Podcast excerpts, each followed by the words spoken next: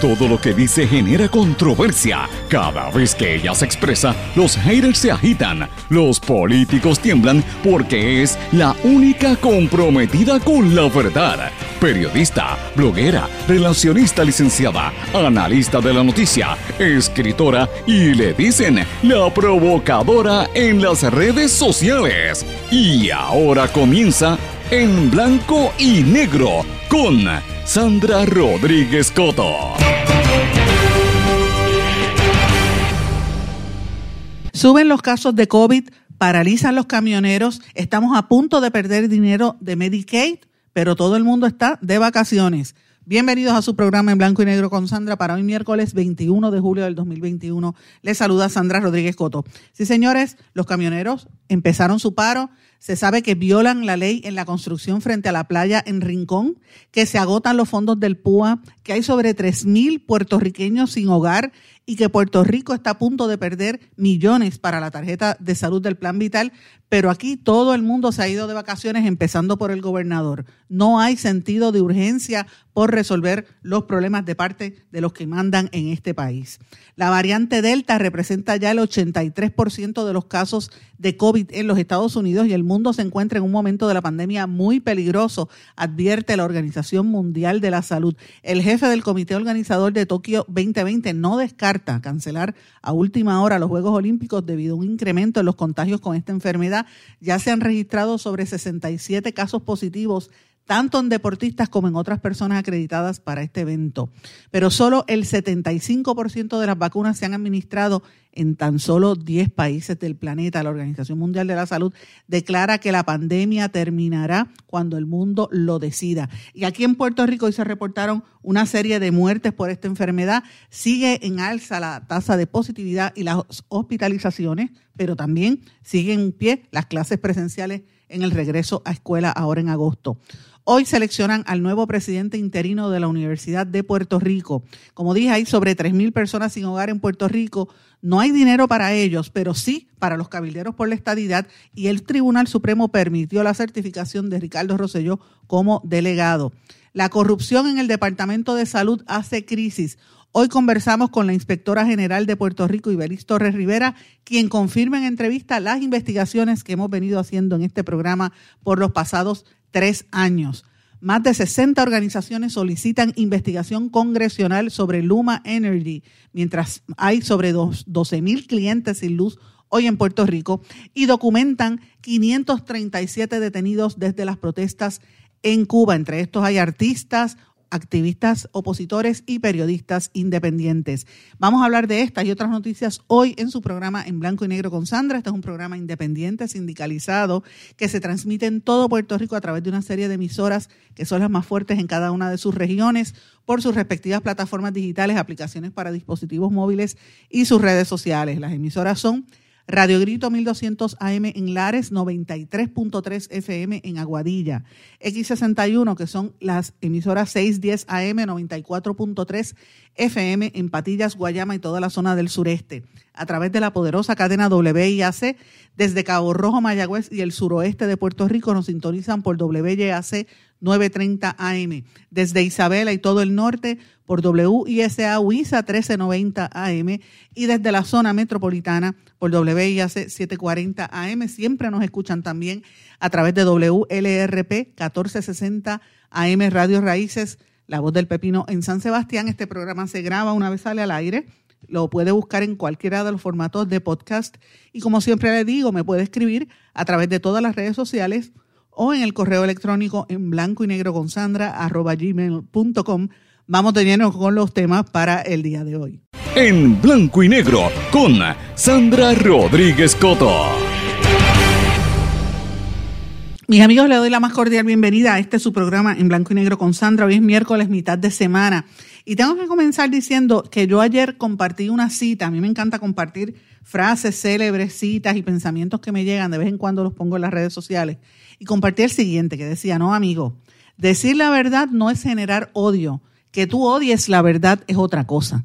Y eso es lo que yo veo que pasa en Puerto Rico. Al que, al que dice la verdad, al que señala lo que está ocurriendo, al que alerta de posibles situaciones, a la gente le molesta. Y dice, ah, tú lo que haces es generar odio. Ah, tú eres negativo. Y una cosa es ser negativo, y una cosa es generar odio, y otra cosa es que tú que estás escuchando odies que te digan la verdad.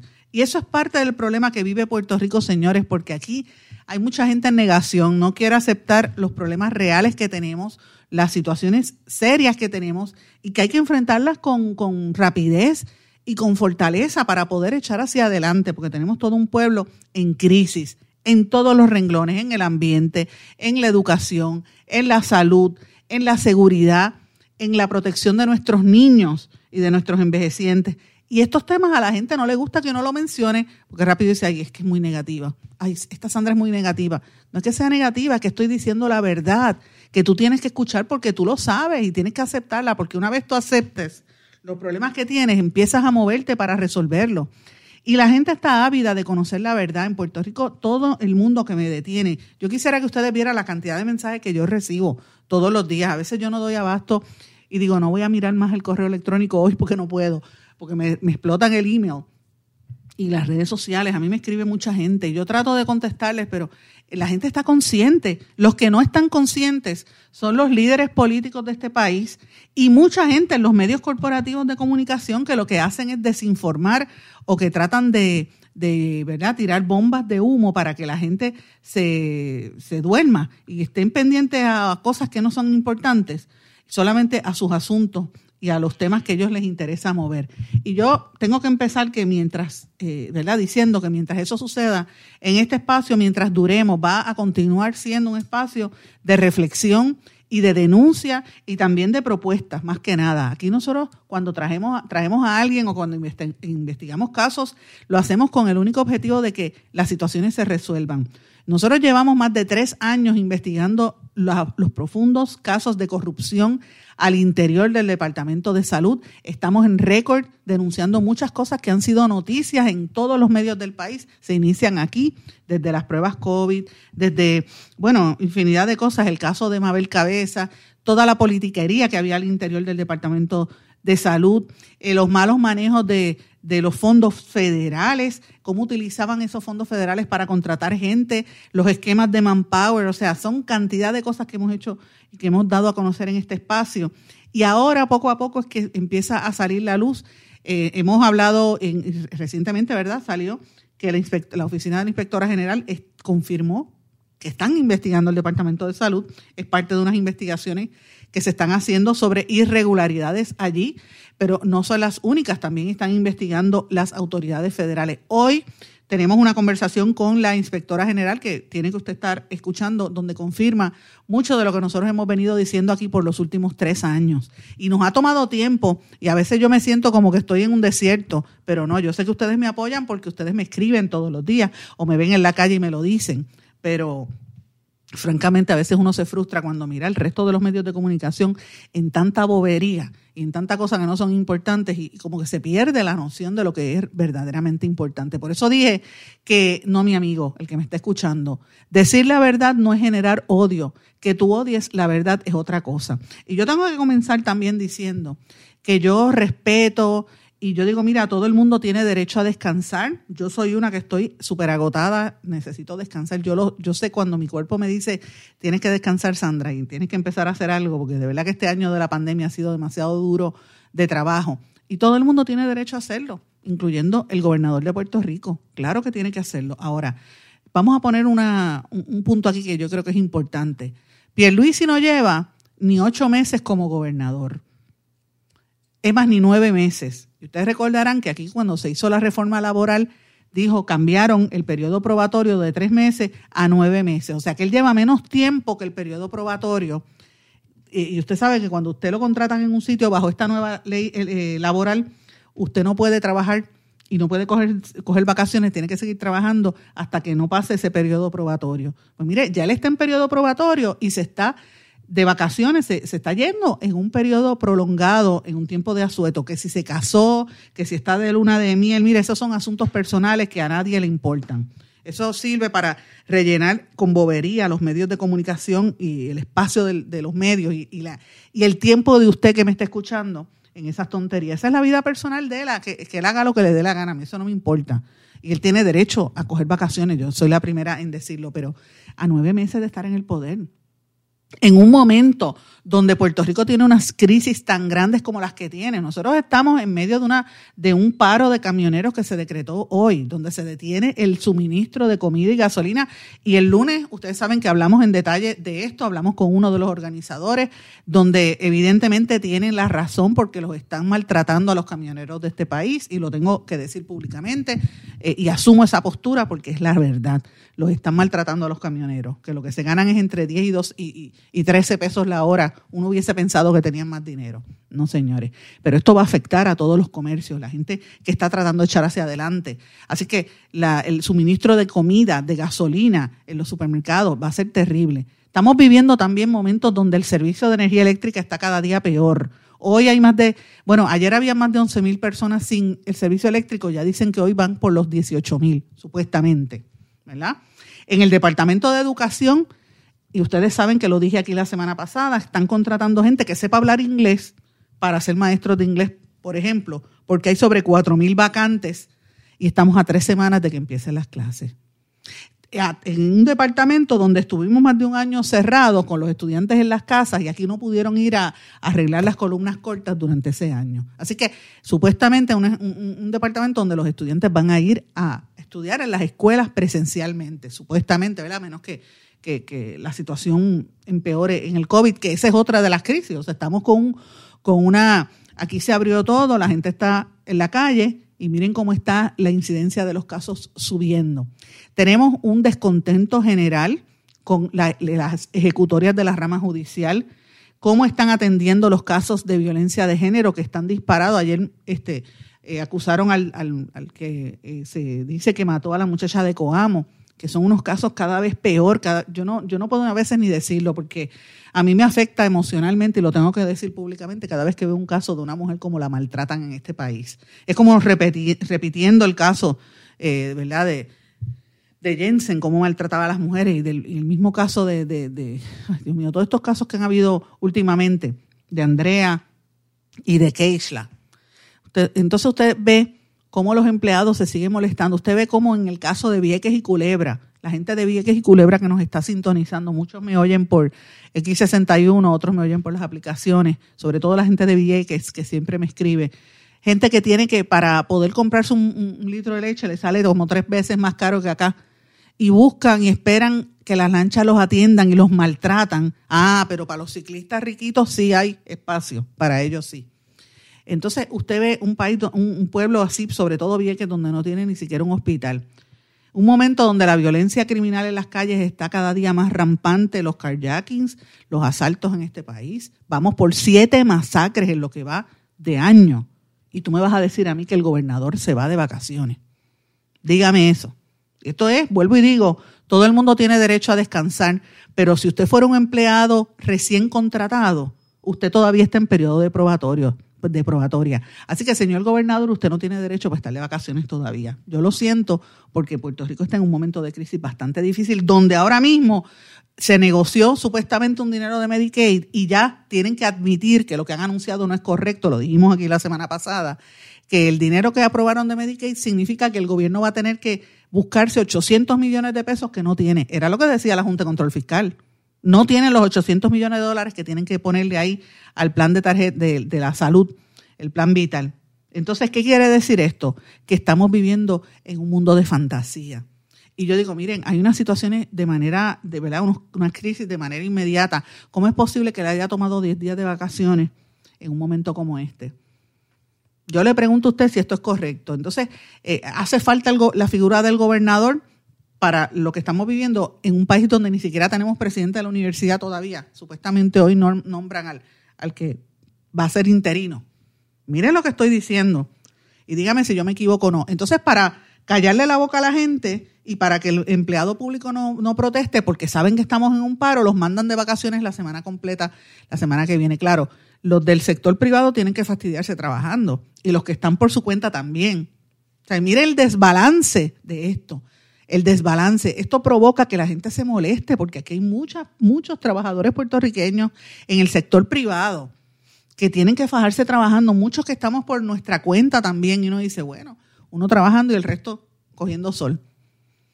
Y mientras tanto, esa es la actitud, la actitud de que aquí yo violo la ley y hago lo que me dé la gana, la actitud de que me dijiste que no, pero yo voy a seguir construyendo el muro en, allá en Rincón, ah, me dijiste que no, pero voy a ser cabildero por la estadidad. Esa es la actitud. Entonces, en ese momento que uno mira esto, uno dice, bueno, tenemos gobernantes, esto es gobierno, Puerto Rico se puede gobernar. ¿Qué es esto? Vamos a echar hacia adelante. Por eso es que la Casa Blanca activó el comité este de de la situación de, para evaluar el proceso de reconstrucción del país. Ellos tienen que manejar los intereses de su colonia y darle el dinero a la gente que ellos quieran, de ellos mismos.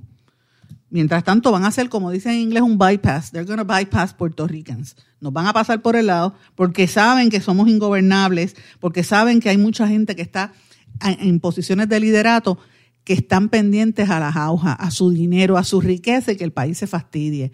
Y estamos convirtiendo a Puerto Rico eh, cada día más en una república bananera, en un, el, equivalente a eso. O sea, con una pobreza extrema, con una clase política ineficiente, incompetente y corrupta, que están pendientes a su dinero. Esa es la realidad. Entonces yo lo digo, entonces me dicen, ay, es que es negativa. Yo no estoy diciendo nada que no sea cierto. Que no sea cierto. La verdad es la verdad decir la verdad no es generar odio. Que tú odies la verdad es otra cosa. Hay que aceptarla, porque una vez tú aceptas la realidad, entonces empiezas a cambiar y empiezas a darte cuenta dónde tienes que enmendar. Así que yo creo que esto es un momento que, el gobernador debería estar aquí atendiendo las situaciones de Puerto Rico y esperar a que por lo menos tenga un año en el trabajo para cogerse unas vacaciones, pienso yo. Esa es una de las prioridades, yo creo que más importantes que, debería uno analizar. Pero mientras tanto, tengo que decirles que estoy bien preocupada por las noticias que surgen sobre la situación del coronavirus. La variante Delta ya está en el 83% de los casos en los Estados Unidos. Dicen que es un aumento súper dramático. Es un aumento de más de un 50% de casos en los, desde que empezó el verano.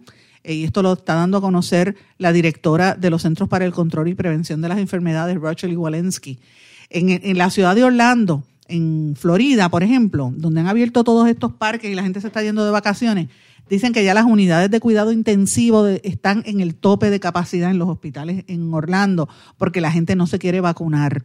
Entonces está la Organización Mundial de la Salud, ¿verdad? María Van Kerkhove, que es una la que dirige la unidad técnica anti-COVID de, de, la OMS, acaba de decir que hay una tendencia muy peligrosa en los casos de COVID-19 en el mundo. Aumentaron casi un 12% en una semana.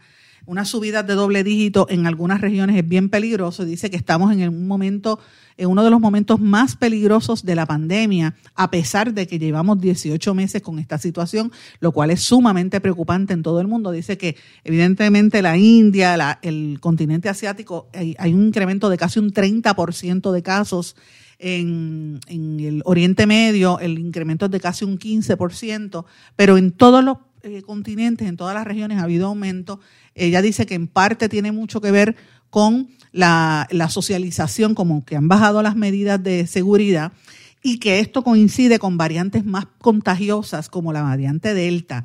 Eh, y esto llega al punto que, por ejemplo, el, el, jefe del, como les dije los titulares, el jefe del comité organizador de los Juegos Tokio 2020, eh, no me refiero a, me refiero a Tushiro eh, Muto, informó, según la agencia de noticias Reuters, informó hoy que no descarta cancelar a última hora los Juegos Olímpicos debido al incremento de los, de los contagios COVID en, ayer la, en, en Tokio. O sea, la situación está creciendo, los casos están creciendo y ellos están considerando eh, hacer, eh, ¿verdad? cerrar eso. Imagínense que esto pase cuando faltan días para que dé inicio, tres días para que dé inicio o dos días esta, este evento multitudinario. Dice que los casos están en aumento. Ellos quieren ofrecer unos juegos exitosos, pero si ya tienen 67 casos positivos, pues esto es un poquito fuerte. En la ciudad de Tokio han habido unos incrementos importantes, más de 1.400 casos registrados. Y esto pues yo lo tengo que atar a dos cosas importantes según la información mundial, ¿verdad? El 20% de los estadounidenses, por ejemplo, creen en la teoría de conspiración de que hay un microchip que te ponen en la vacuna del COVID. Eso lo dice un estudio del portal de análisis de datos YouGov que dice que los republicanos, por ejemplo, están más, más propensos a creer en esa teoría de conspiración Este estudio que se hizo en colaboración con la revista The Economist descubrieron que las personas entre 30 y 44 años son las personas más propensas a creer en las teorías de conspiración de que pues que este, la vacuna te, pone un chip para controlar tu mente, entre otras cosas. Esta, esta teoría se originó en Facebook y la desmintió Bill Gates, eh, porque todo el mundo dice que, que el, coronavirus fue un invento de Bill Gates, entre otras cosas, ¿verdad? Así que todavía está esa, esa teoría y aquí en Puerto Rico hay mucha gente que lo cree también, ¿verdad? Eh, pero la realidad es que aquí hay un desbalance de poderes. El 75% de las vacunas se han puesto solamente en 10 países. Esto lo dio, lo dio a conocer el director general de la OMS, Tedros Adhanom Ghebreyesus, en, ¿verdad? Al, inicio de, la, de, la, sesión del Comité Olímpico Internacional y dice que, que, que, la razón por la cual no estamos acabando la pandemia es porque no hay un compromiso real con, la, con una política de salud, porque dice que, el 75% de las vacunas solamente lo tienen los 10 países más ricos del mundo y los pobres están sin vacunas. Y por eso es parte del problema. Mire, cuando uno piensa que aquí al lado en Haití, por ejemplo, todavía no han empezado a vacunar, y miren todo el caos que hay en Haití, República Dominicana está también un poco manga, por hombro la situación de, del COVID. Miren en Cuba, con todas las protestas, aunque en Cuba también tengo que reconocer que inventaron dos vacunas. Es el único país de nuestro hemisferio, más allá de los americanos, que han inventado vacunas, un país bajo un bloqueo económico y bajo las condiciones del comunismo que tienen allí, que es una cosa increíble, las inventaron, pero la realidad es que la gente se está muriendo de COVID. Yo he visto videos, o sea, la situación está fuera de control, aquí al lado de nosotros. Así que nosotros tenemos la oportunidad de esto. Yo, yo sé que hay una controversia, eh, hay gente que no cree en la vacunación, hay gente que tiene diferentes teorías, ¿verdad? Pero la realidad es que hay que controlar esto, porque hoy mismo el Departamento de Salud eh, registró 45 nuevos casos positivos confirmados, más de 50 probables, tres muertes. O sea, ya llevamos a 2.565 personas muertas desde que empezó esta pandemia. Eh, y, realmente se han administrado 3.8 millones de, de vacunas, pero todavía obviamente no llegamos a la, a la realidad total de la, de la, población, así que todavía estamos en una fracción de lo que se necesita. Yo, me, yo miraba ayer el hombre más rico del mundo, Jeff Bezos, lanzándose en el espacio y todo el mundo, wow, el espacio, el espacio, el espacio. Miren, le cogieron de relajo un poco la imagen de, no sé si ustedes vieron el cohete de, de Jeff Bezos, yo lo compartí entre mis amigos, yo decía, mira, los chistes fálicos, porque dicen que parecía era como una copia del órgano sexual eh, masculino y el, el, relajo que le tenían a Jeff Bezos con una proeza de la ciencia, ¿verdad? Pero más que nada, una proeza del capitalismo, porque él logró llegar por el dinero. Entonces yo decía, si se invirtiera la mitad de la, del dinero y del énfasis que se le puso en llevar a, dar esa vueltita, esa trillita en el espacio, si eso se invirtiera en resolver los problemas de salud del mundo, en acabar con la pobreza, en acabar con el SIDA, en acabar con tantos problemas que hay, empezando por esta pandemia, cuán difícil, cuán distinto sería el planeta para que usted vea eh, la desigualdad que hay. Y esa es la actitud que nosotros vivimos. Y cuando comencé el programa diciendo que es la misma actitud que veo en Puerto Rico, es así. La gente, pues, estamos cayéndonos en canto, pero el gobernador se va de vacaciones feliz para Europa, de luna de miel o whatever, en unas vacaciones privadas, como usted quiera decir. Y tengo, y reitero, todo el mundo tiene derecho a coger vacaciones, empezando por el gobernador, que trabajan todo el tiempo, es la realidad, pero él no lleva ni nueve meses en el puesto. O sea, él no ha, no ha cumplido ni con el tiempo de, de, probatoria, es la realidad. Vamos a una pausa, mis amigos. Cuando regresemos, vamos a hablar de lo que está pendiente en Puerto Rico. Me preocupa todo este cuadro que les he dado sobre el COVID a nivel global en los Estados Unidos y en Puerto Rico. Y aquí seguimos en pie con las clases presenciales para el mes de agosto, a pesar de que continúa en alza la positividad y las hospitalizaciones. Tengo que irme a una pausa. Cuando regresemos vamos a hablar de este y otros temas. Conversamos también con la, directora de la Oficina de, la Inspectora General, debo decir, de Puerto Rico. Hablamos con ella y la corrupción en el Departamento de Salud cuando regresemos de esta pausa. Y ya regresamos con el programa de la verdad en blanco y negro con Sandra Rodríguez Coto. Y regresamos en blanco y negro con Sandra. Bueno, mis amigos, ustedes saben que en este programa y en todas nuestras presencias sociales, en las redes sociales, en el blog, en el videoblog, y en artículos que hemos publicado, hemos venido por más de un año sistemáticamente denunciando los esquemas de corrupción, los malos manejos de fondos públicos y el despilfarro de fondos en el Departamento de Salud. Es en este programa y en todas nuestras presencias donde hemos señalado con nombre y apellidos las personas vinculadas a ese despilfarro de fondos y cómo mucha gente no recibe los servicios en diferentes renglones de, relacionadas a la salud, desde salud mental, desde el programa de discapacidad intelectual de adultos, el mal manejo de las pruebas COVID, todos los manejos que hubo inturbios por personas vinculadas a la politiquería, que estaban haciendo política en el Departamento de Salud, como los esquemas que hizo Mabel Cabeza, Lisa Miranda y muchísimas otras personas más.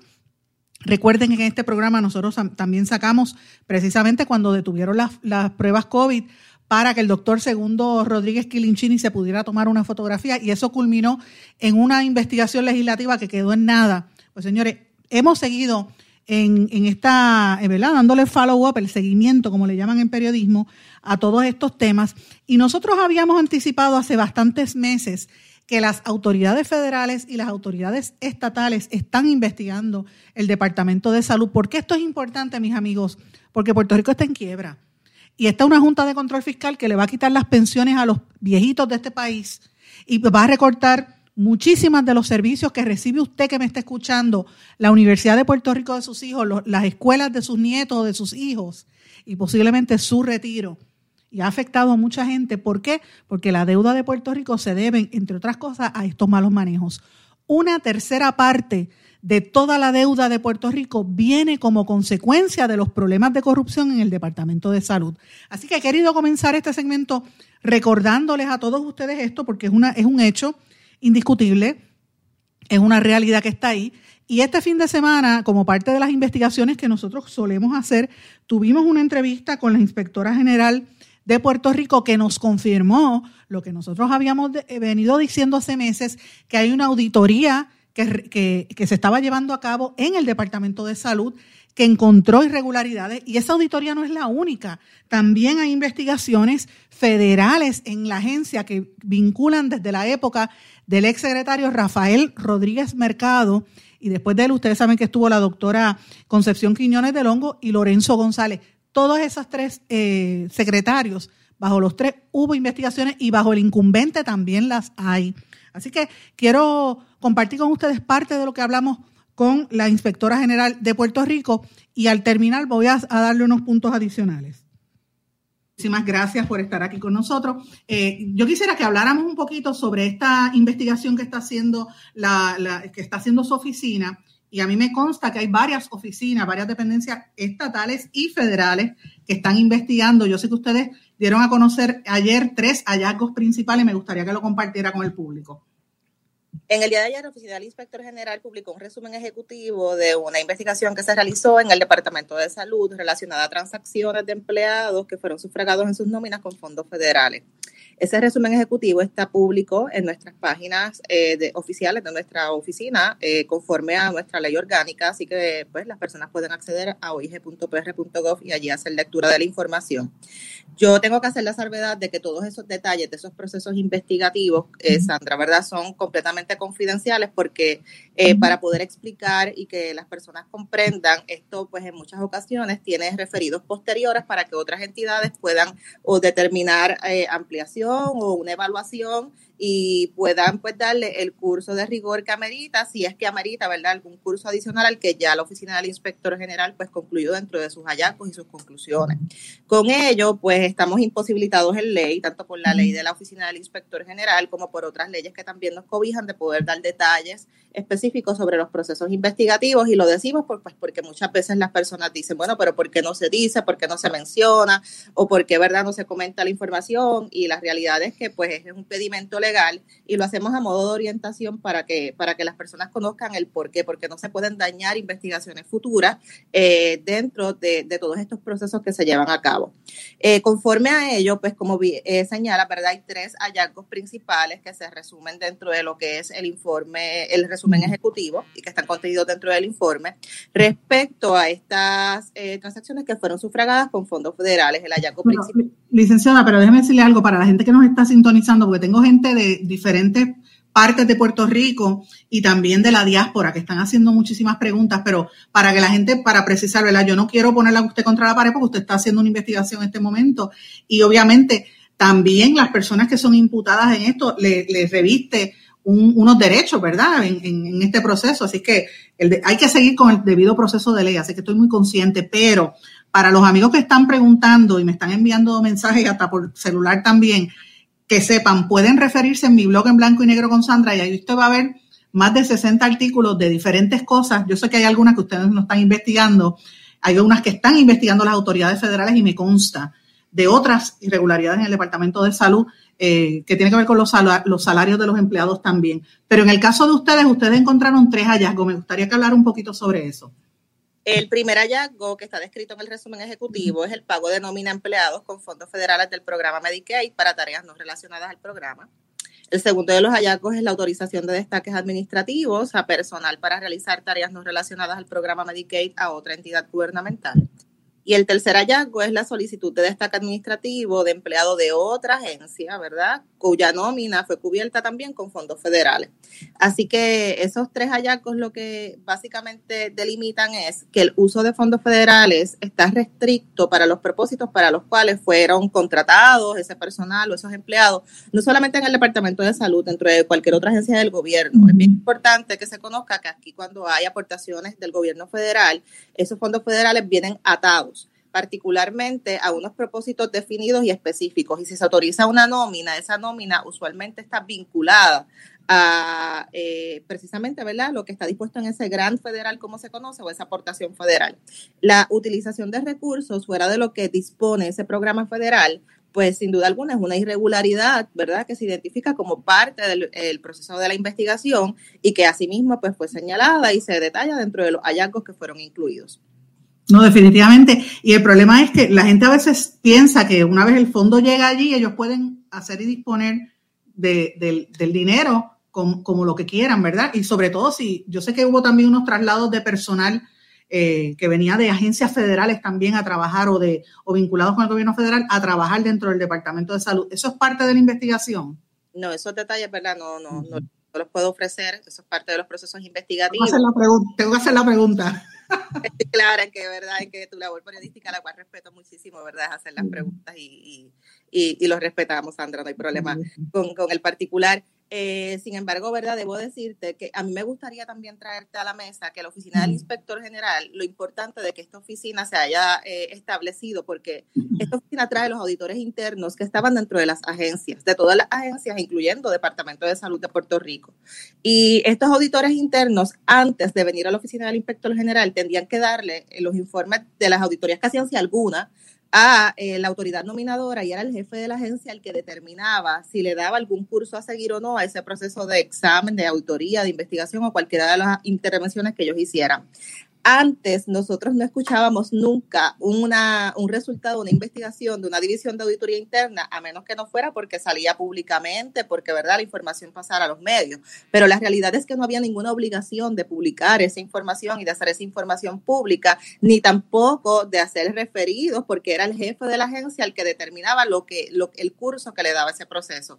Con la oficina del inspector general hay una obligación ahora en ley, no solamente de publicar los hallazgos y los resultados de cada una de las intervenciones que se hagan, sino de hacer los referidos a las entidades que corresponda. Y eso, pues, sin duda alguna, pues por eso hemos visto, ¿verdad?, una maximización de estos recursos de auditoría interna, donde ahora estamos viendo, ¿verdad?, resultados de estas intervenciones dentro del aparato gubernamental, porque ahora se le está dando el curso a seguir que desde el principio se debió haber dado, pero que antes de esta ley pues no se podía porque los auditores respondían a los jefes de las agencias. Eso fue parte de lo que nos dijo la eh, ¿verdad? inspectora general en Puerto Rico, que me parece que es una entrevista súper importante que tuve el sábado, ¿verdad? Esta, esta entrevista, como les dije, fue algo del trabajo que nosotros hacemos continuamente. Este fue nuestro videoblog en blanco y eh, perdón, con la bata puesta de los sábados.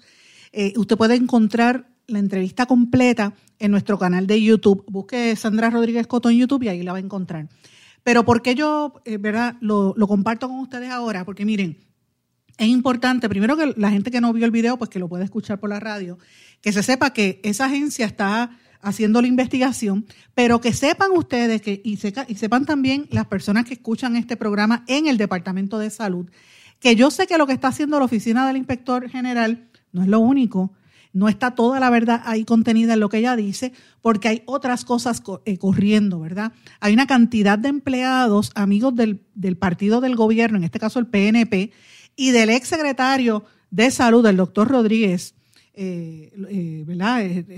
Rodríguez, que fue el, primero, bajo la incumbencia de Ricardo Rosselló, que fueron muchas de las personas mencionadas en ese reporte que no se contemplan como parte de las irregularidades y tampoco habla, por ejemplo, de la utilización de 250 mil dólares en fondos de Medicaid que utilizó Rodríguez, el doctor Rodríguez, para la compra de muebles nuevos para su oficina, que ustedes recordarán, nosotros lo denunciamos en nuestro blog y en este programa fue por donde primero salió eso.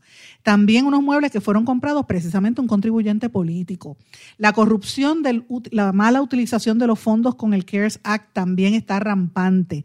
Así que hay que tener cuidado con las informaciones. Ya por lo menos sabemos que esa oficina está investigando, eh, pero quiero decir que estoy muy consciente de, qué está haciendo esa oficina. Hay gente que después de yo entrevistarla se molestó, me dicen, ella la nombró a Ricardo Rosselló. Mira, a mí no me importa que él la haya nombrado. Ella está haciendo un trabajo y acaba de, dar a conocer una información, pero yo estoy consciente, y le digo a los, a los amigos Radio Escuchan, que estén conscientes que no es lo único que está pasando allí, que hay otras investigaciones que desconozco si ella las está auditando, pero yo sé que hay autoridades federales detrás de, esos malos manejos de fondos, que si usted quiere pasar un, ¿verdad? repasar un poquito, métase mi blog en blanco y negro con Sandra y va a encontrar más de 60 artículos con los malos manejos de fondos allí, con el uso de personal y cómo le hicieron daño incluso a los llamados eh, directores regionales. Esa era la época en la que el, el, doctor Rodríguez Mercado había contratado, por ejemplo, a una técnica de uñas, que yo no tengo nada en contra de las que pintan uñas en los beauty parlors, pero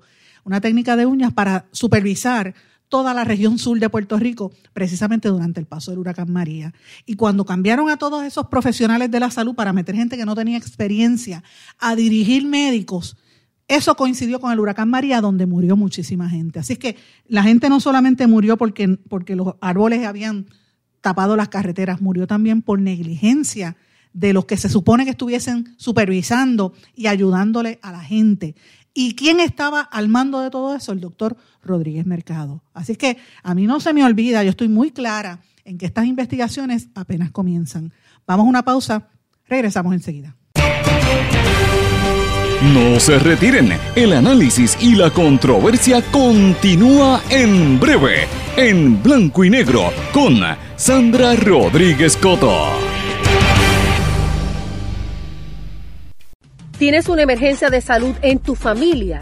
En las salas de emergencia de Menonita estamos para atenderte en cualquier momento y de manera segura. Hemos establecido estrictas medidas de protección y seguridad para que tu visita a la sala de emergencia no sea una preocupación. Tu emergencia la atendemos en Menonita. Ven tranquilo a tu centro de salud o sala de emergencia menonita más cercana. Contamos con médicos, especialistas, pediatras, laboratorio, rayos X y más. Tú nos conoces. Confía tu salud en Menonita.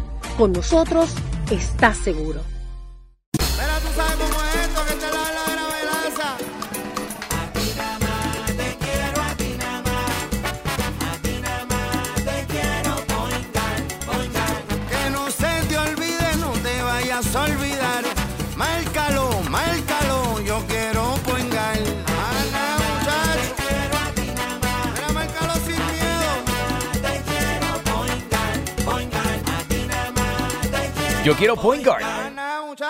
Quites el dolor de cabeza con sus obligaciones de contabilidad con los servicios que presta Villalba y Villalba Company. Directo, personal y con sensibilidad humana. Lo que se busque un verdadero asesor de contabilidad para todo tipo de servicio de contabilidad, pago de IBU, pago de nómina, informes trimestrales y anuales y otros. Ofrecen servicio directo personalizado. Villalba y Villalba Company. Para orientaciones, su teléfono el 939-336-5774.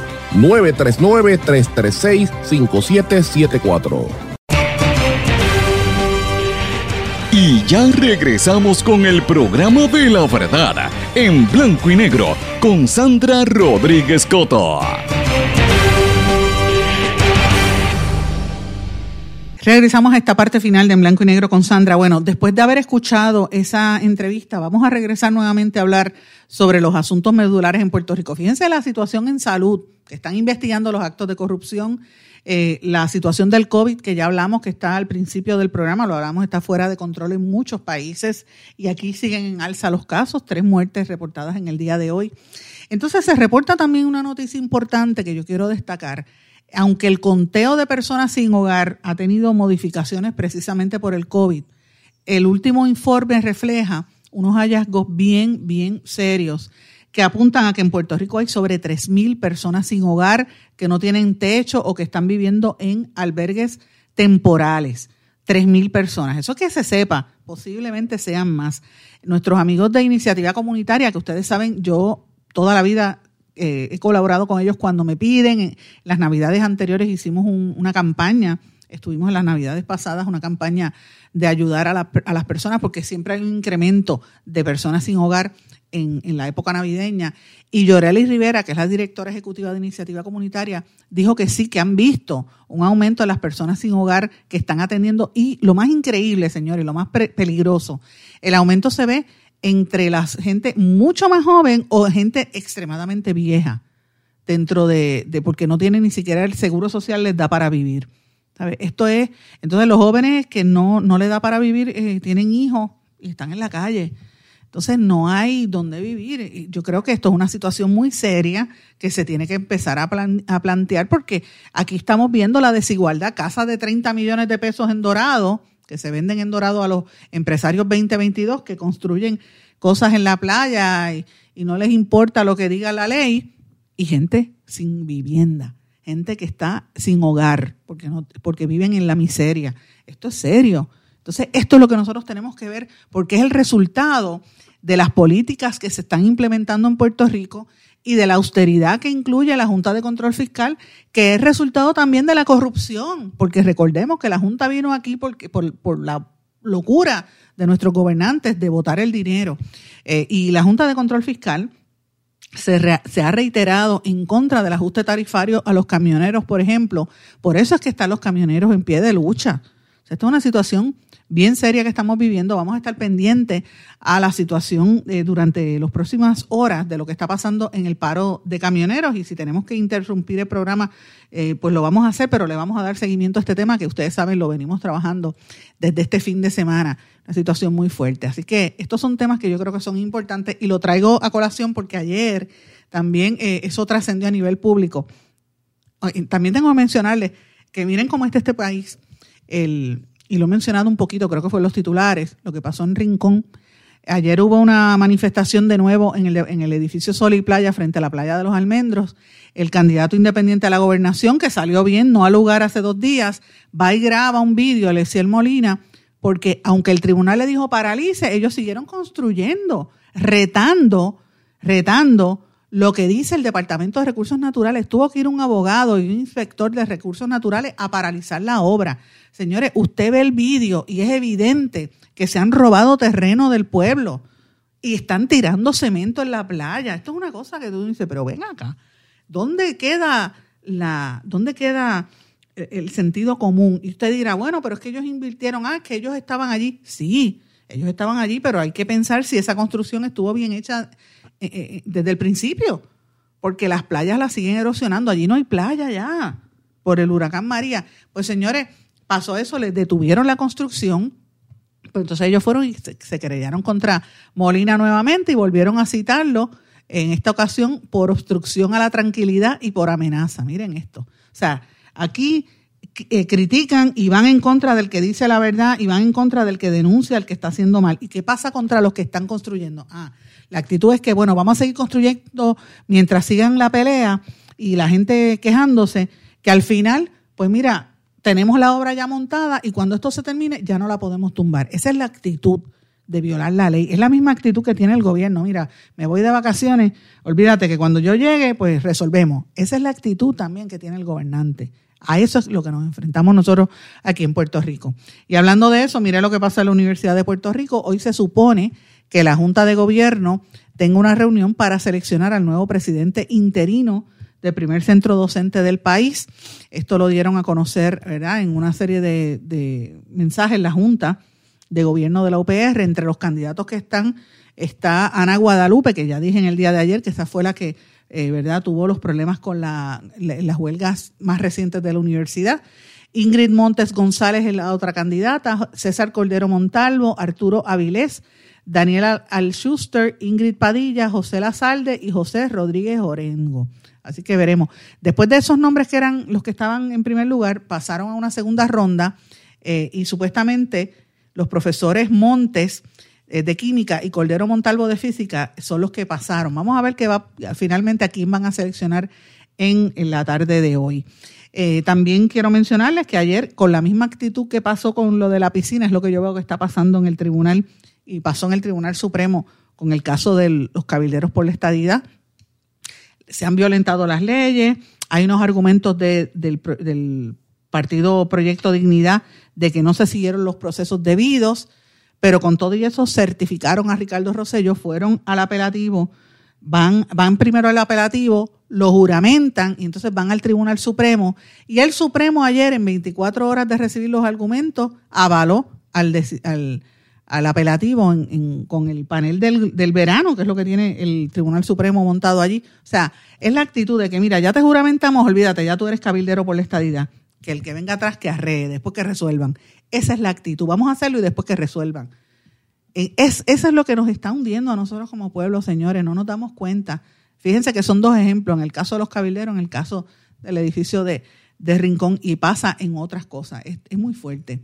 ¿sabe? Yo, yo no entiendo. No entiendo qué, es lo que pasa en nuestro país. Y mientras tanto, la gente pobre, la gente trabajadora está fastidiada, sin luz muchos de ellos en su casa. De hecho, la situación con Luma Energy está fuerte, aunque Luma Energy está cambiando el equipo de comunicación. La realidad es que más de 60 organizaciones solicitaron una investigación congresional sobre Luma Energy.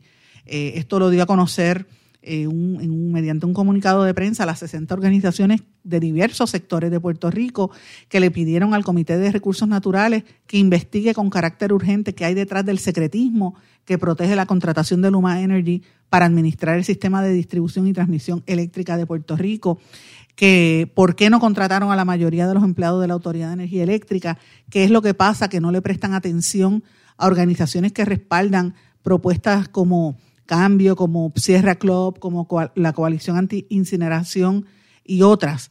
Hay una serie de preocupación grande de estas organizaciones que dicen que eh, cuentan con el respaldo de la Coalición de Residentes de Vivienda Pública, del área metropolitana, del Colegio de Arquitectos y Arquitectas, el Colegio de Profesionales de Trabajo Social, Espacios Abiertos, Puerto Rico Healthcare Professional Association, Puerto Rico Sea Grant, el Hispanic Federation, Earth Justice, la United Electrical Radio and Machine Workers of America y el Sunrise Movement, entre otras, que están diciendo que qué es lo que pasa, que no permiten moverse hacia eh, una red de energía renovable que sea descentralizada, qué es lo que hay detrás del silencio que hay con esta contratación de Luma, cuál es el estado de reclutamiento actual y las competencias de los trabajadores de Luma. ¿Está Luma preparada para administrar los 14 mil millones de fondos que vienen de FEMA y de HOT. ¿Qué acciones están tomando FEMA y HOT para asegurar que sus fondos sean usados de verdad para adelantar la política pública climática de Biden y no para que se los lleve la empresa Luma? ¿Qué acuerdos se han alcanzado hasta ahora entre FEMA, HOT y Luma que no se quieren decir al país?